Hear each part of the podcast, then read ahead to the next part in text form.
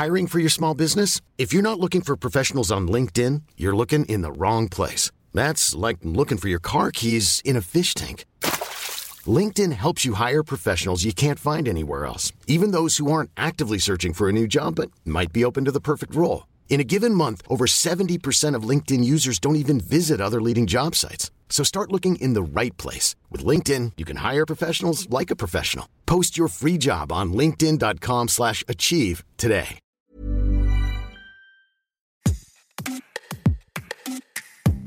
Bonjour, vous écoutez Minute Papillon, je suis Anne-Laetitia Béraud et aujourd'hui on parle de cybersécurité en Europe à la veille de l'ouverture du Forum international de la cybersécurité à Lille.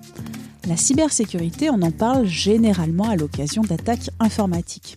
Le 27 mars, c'était le site de l'Assemblée nationale qui était attaqué par des hackers pro-russes, rendant ce site inaccessible pendant plusieurs heures. Depuis l'invasion russe en Ukraine en février 2022, la France et plus généralement l'Europe sont-elles plus menacées? Quel est l'état de la cybersécurité dans les pays européens? Quelle différence entre ces pays?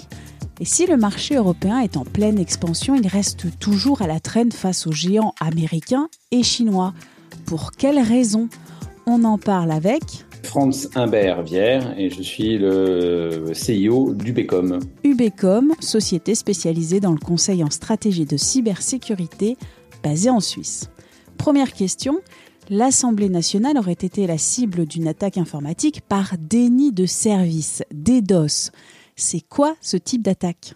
Une attaque DDoS par déni de service pour le DDoS, c'est une attaque qui consiste à envoyer plein de requêtes sur le serveur. Donc, c'est comme si on avait subitement euh, des milliers de personnes qui se connectaient en même temps sur le serveur, ce qui l'oblige à à répondre à tout le monde en même temps. Et là, c'est généralement, ça les fait planter parce qu'ils n'ont pas les puissances pour pouvoir euh, faire ce genre de choses. Ils sont pas préparés à ça.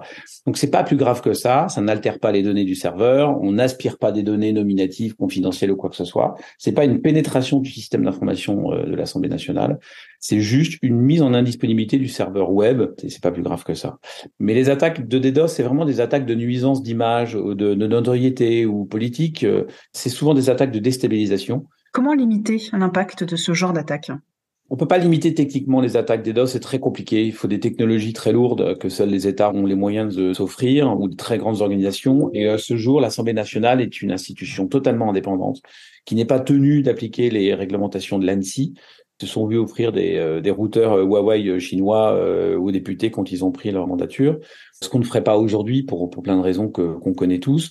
Le fait qu'il y a la guerre en Ukraine et que la France est partie prenante dans le soutien à ce pays contre l'invasion russe, est-ce que c'est une possibilité de multiplier en fait le, type d'attaque contre notre pays et contre les institutions Oui, elle est, elle est, considérable cette multiplication. Depuis le, le 23 février l'année dernière, on a un peu plus de 100 000 attaques quotidiennes par jour, en plus de ce qu'on avait avant, provenant des pays de l'Est ou des pays euh, supportant euh, les, les, les, interventions euh, de l'État russe sur la guerre en Ukraine.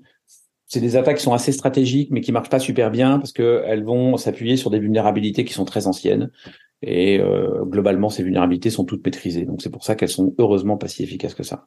Mais oui, on est extrêmement exposé et il y a deux guerres en Ukraine. Il y a le front euh, au sens poudre du terme, donc avec des chars, de la chair à canon, des hommes et, et des tranchées.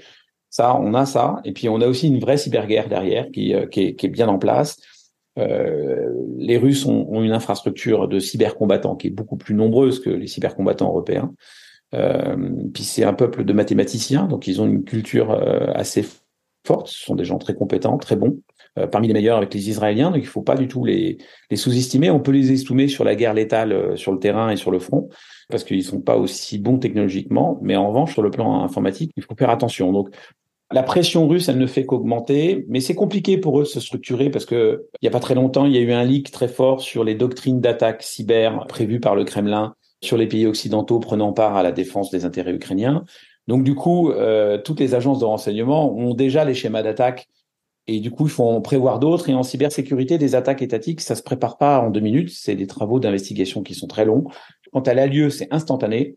Mais sa préparation à des niveaux aussi pointus nécessite des mois et des mois de travail généralement et des ressources qui peuvent être aussi manquantes pour les Russes.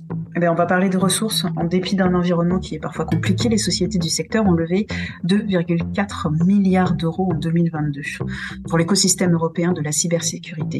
C'est un écosystème qui se porte bien. Ah oui, mais 2 milliards 4, euh, euh, c'est euh, c'est dérisoire par rapport à ce que mettent les Chinois, les Russes ou les Américains sur la table. Les Américains, eux, ils ont un plan à 800 milliards sur 5 ans pour le cybercommande de la défense. Les Chinois, on ne sait pas trop, mais comme ils ont à peu près 7 millions de cybercombattants, c'est-à-dire environ un peu plus de 6 millions fois plus que ce que détient aujourd'hui l'Europe, on peut prendre le budget européen et le multiplier à minima par 60, ce qui ferait 120 milliards. La posture européenne est une posture au niveau de ses investissements en cyberdéfense et sur ce secteur-là, qui est très en retrait de la réalité mondiale. Je suis partie prenante de cette démarche-là. Moi, j'aimerais beaucoup que les budgets explosent parce que je m'y retrouverai davantage. Mais c'est pas l'objectif. L'objectif, c'est que l'Europe, dans sa doctrine géopolitique et dans sa doctrine diplomatique, cesse de considérer qu'on est dans le monde des bisounours et que nos alliés sont très gentils alors que le premier hacker de la planète et notre premier allié, ce sont les États-Unis, la Maison Blanche. Le premier hacker, qui aspirent de la donner à tout le monde sans, sans intérêt ou pas, c'est quand même les Américains aujourd'hui. Les Chinois sont en train de les rattraper plutôt bien, mais nous, les Européens, on dit non, mais ça va bien se passer. Et on a un acteur politique européen en général, hein, quels que soient les pays de l'Union européenne, mais particulièrement en France, parce qu'on on a des bons outils en France, un acteur politique qui est complètement euh, détaché de cette problématique-là, parce que l'acteur politique est une personne relativement âgée, d'une ancienne génération, et qui n'a pas pris l'enjeu numérique comme un enjeu euh, compréhensif sur les intérêts vitaux de la société au quotidien et à demain. Du coup, ce décalage, qui est de 20 ans à peu près, entre la prise de conscience américaine, ça a commencé par le discours de Clinton en 1997. Oui, donc plus de 20 ans. Ouais, ça fait plus de 20 ans. Et la France a pris cette posture depuis à peu près 2015-2017. C'est-à-dire qu'avec l'arrivée de Guillaume Poupard à l'Agence nationale de la sécurité des systèmes d'information, l'ANSI, qu'il a quitté il y a récemment, il y a eu une vraie prise de conscience qui a été mise en place, mais c'est parce que Guillaume Poupard est un ingénieur. C'est pas un énarque, c'est pas un politicien, c'est un ingénieur. Donc ça a fonctionné comme ça.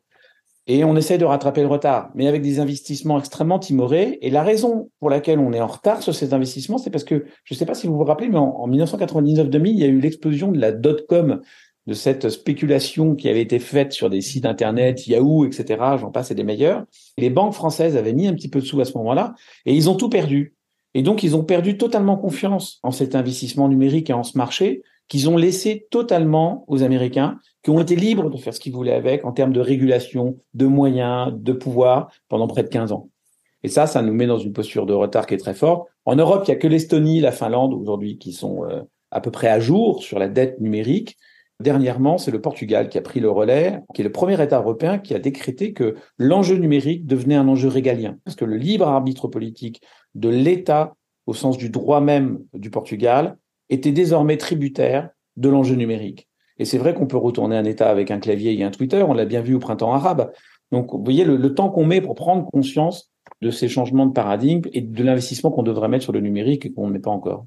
Vous avez parlé des politiques qui sont assez âgées ou de l'administration qui a aussi ses lenteurs. Est-ce que c'est un enjeu générationnel, en fait, cette importance de l'éducation à la cybersécurité? Oui, moi-même, je suis déjà trop vieux, mais je suis né avec, donc je suis dans le coup. Mais si vous prenez aujourd'hui, euh, que ce soit les sénateurs ou les députés, vous avez moins de 2% des sénateurs et des députés qui prennent le dossier en main qui comprennent l'enjeu numérique et qui vont prendre leur bâton de pèlerin pour aller défendre des principes de souveraineté, des principes de développement euh, régionaux, etc., etc. Mais ça devrait être tout l'inverse. On devrait être à 98%. Dans la jeune génération Macron, la première mandature de Macron, il y en avait beaucoup de nouveaux jeunes députés. Et parmi ces jeunes députés, il y en a beaucoup qui ont pris le dossier du numérique en main et ont dit, hé les gars, en numérique, ça va pas du tout, faut faire des choses. Très vite, au niveau du parti politique, on a dit, non, non, laisse, c'est Bercy qui gère. Du coup, cette génération-là, d'ailleurs, elle est partie, elle s'est pas représentée à la deuxième euh, législature. Elle, a été découragée, en fait. En politique et au niveau européen et national, le seul homme qui comprend vraiment l'enjeu du système et qui est un peu au pouvoir, en tout cas qui a une vraie influence, c'est Thierry Breton, commissaire européen, parce que c'était le patron d'Atos, parce qu'il connaît très bien cet environnement-là. Mais Thierry Breton disait il y a cinq ans, quand il a été nommé commissaire européen, vous imaginez pas la difficulté que j'ai à convaincre 27 États dans 27 langues différentes d'un petit changement. Ça me prend des mois et des mois. C'est un effort surhumain parce qu'il y a une administration centrale qui est évidemment euh, pilotée par des lobbyistes. Et puis, on a un bonhomme Il essaye de, temps en temps se battre avec euh, Van der Leyen, qui essaye de temps en temps aller voir les, les, Hollandais, qui sont un peu dynamiques, mais qui pensent beaucoup à eux. La sortie du Brexit, c'est quand même un truc qui nous a pas aidé, qui a été un sérieux gros de fin pour l'unité européenne par rapport à l'enjeu numérique. Les Italiens euh, prennent le dossier depuis seulement un an, alors que vous avez 800 000 fonctionnaires aux États-Unis qui sont dédiés à ça depuis plus de 20 ans. Donc, on est vraiment dans un autre paradigme. Merci d'avoir écouté cet épisode de Minute Papillon, un podcast d'Anne-Laetitia Béraud pour 20 minutes. S'il vous a plu, n'hésitez pas à le partager sur les réseaux sociaux, à en parler autour de vous, à vous abonner aussi sur votre plateforme ou appli d'écoute préférée. À très vite et d'ici la bonne écoute des podcasts de 20 minutes comme S'explique.